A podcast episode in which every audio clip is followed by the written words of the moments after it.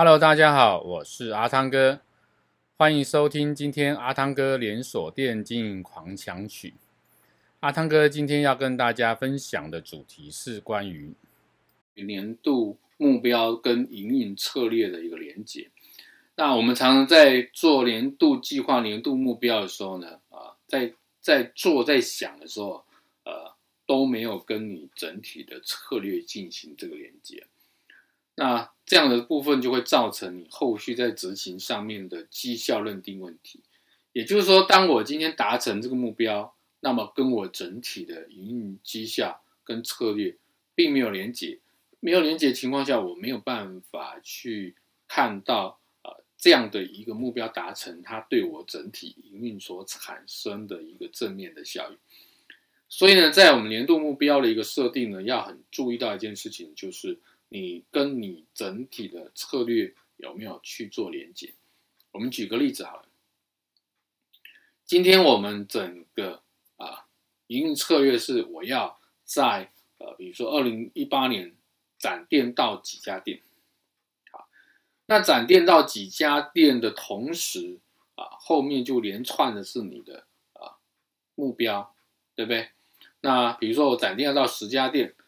好，那整个二零一八年你就要切割成第一季、第二季、第三季，一直到第四季，你总共要开足多少店数？一般在这个设定里面，我们第四季会啊不去理它，因为后面在检讨，所以基本上会在第一季到第三季就开到我目标十家店。好，那从这目标十家店里面，你如何来去循序渐进的去开到这十家店？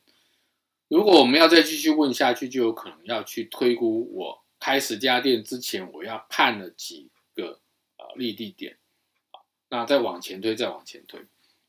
那从这里面，它跟我营运目标连接是啊，我要展出这十家店，因为我希望什么？我希望我的市场份额，我希望我的这个啊整个呃市场占比能够增加啊，认识我这家店的人。呃，人能够更多好，所以呢，从这里面有连接串联下来，就是整个这个目标的一个连接。